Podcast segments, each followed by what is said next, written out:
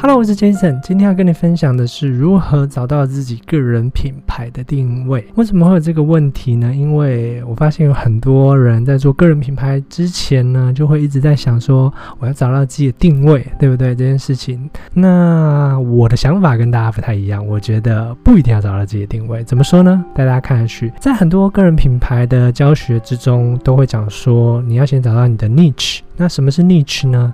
呃，其实这句话源自于法语。那它最早最早是因为当地人信奉天主教嘛，对不对？所以外面都会有一些小小的小神龛，然后放圣母玛利亚的神像。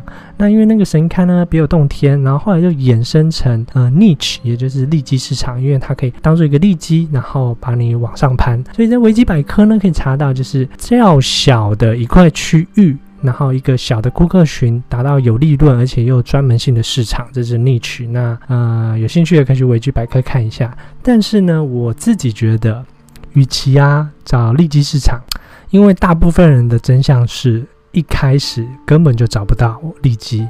我有很多学员也是找利基找了很久，但是都找不到。那这样就很可惜，因为找不到你就不会想开始运作嘛。所以我的想法是，与其找利基呢，你不如去找热情。因为有热情，你就可以先开始，然后你就不会间断。要不然很多人找到自己的利基之后，那个利基又不是自己想要的，所以嗯，过一阵子就停更了，那就很可惜啊。个人品牌其实最需要的就是耐力。那找怎么找热情呢？你可以先想一下，你上下班时间都在干嘛？嗯，像是有一些人下班可能喜欢研究投资啊，研究股票啊，那也许就是你的热情。然后再想一下有没有什么你曾经做完会很有成就感的事情。像我自己在还没经营个人品牌之前，我都是在写健康的部落格。那我自己有一个健康的。的部落格一个粉丝页，那我写了非常久，写了两年左右，两三年还在写。那这件事其实就是很有成就感的事情。那第三个呢，就是你做什么事情会很有心流。像我就发现，我有时候在写文章的时候，其实常常会进入心流的状态。我就跟我女朋友说啊，再等我十分钟，就十分钟就变成是一个小时过去了。对，那其实那就是心流嘛。有心流的时候，就会感觉到很有幸福感。这个是哈佛研究出来的，心流就等于幸福感。所以你想想看，如果你在做个人品牌在写内容的时候，你产产生心流，然后又产生幸福感，那不是很棒吗？第四个呢，就是你持续做了什么事情，做了很久。像我刚刚说，我写了部落格写了两三年了，那就代表我对健康是很有兴趣的，我才会写那么久嘛。因为个人品牌最厉害的武器不是什么要一气爆红，那当然有，但是会运气嘛。我们要做的是还是水牛精神，一一步一脚印。OK，那。像在早期之前呢，我经营个人品牌的时候是在我的脸书页嘛。那那时候我要做什么呢？我一开始也想不到我要做什么。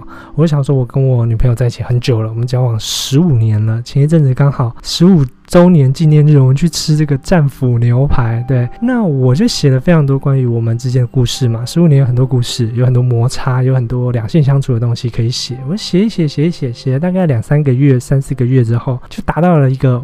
五万赞的订阅，它不是呃不是订阅，五万赞的 like，那五万赞代表什么？如果嗯，我今天贴文一篇贴文大概一百赞好了，那也要贴个五百篇，对不对？其实要贴个一两一两年的时间，所以代表这就是我的利基，我就可以继续往这边下去走。所以这是一个例子，那你也可以思考一下，那这个你也可以嗯修改一下你的自我介绍，因为第一眼是很重要的嘛。所以我这边就写说，嗯，我的家庭并不完美，因为我原生家庭有一些问题嘛，但是我会看很多原生家庭的书，然后去做很多沟通，所以我就写原生家。家庭也是一个利基，那我的身体并不健康，就像我刚说，我写了很多健康的部落格，也是一个很好的利基。那我不擅长社交，因为嗯，大家都知道我是一个很内向的人嘛，其实现在录影都还是会有点紧张的，所以我还是选择做个人品牌。那其实这这三个就是一个很好的利基开始。所以呢，像是我有很多学员，这个学员叫做 Bradley，他是一个导游领队。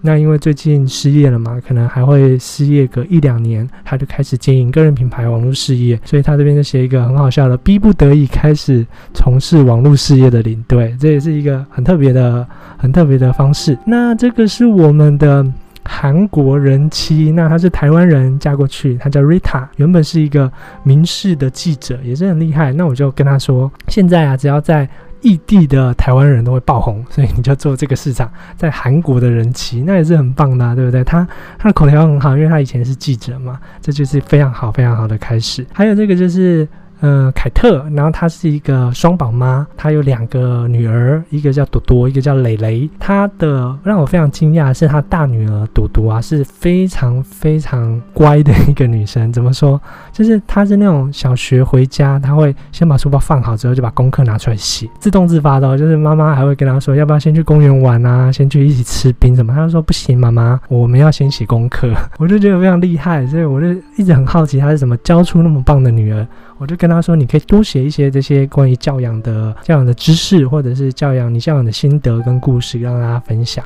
这就是一个很好的开端，也很好的利基。那还有这个是我很好的一个伙伴，他叫 D B，是个国外业务，那是一个非常非常喜欢自我成长的，所以他就可以拍很多关于自我成长的东西啊，或者是他像他也找过很多工作嘛，他一直工作越早越好，他也可以分享一下他这几年职场怎么去去越早越好。”工作，这些都是非常好的开始，就是找到你自己的热情，了解你自己是什么人，把时间奉献给热情，然后活出最精彩的自己，那其实就是个人品牌，不用去追寻什么现在红什么或者是什么比较好做，什么什么市场比较大，那个不是你喜欢的，你做不久。OK，那怎么开始呢？其实。很多学员都会跟我说，但是我教养不是很厉害啊，我不是专家，要怎么开始，要怎么教别人？其实不是这样子的，你不用去教专家，你专家还用你教吗？对不对？你只要想着，你只要帮助到一个人就好了，就是帮助到茫茫的网络海之中的那么一个人，你就成功了。所以不用很厉害也可以开始，你心里目标就想说，我要帮助一个人，然后让他看我的内容有有帮助。那其实就是最好的、最好的内容。好，赶快去试试吧。那今天就是跟大家分享这些喽，希望对大家有帮助。我们下次影片见，拜拜。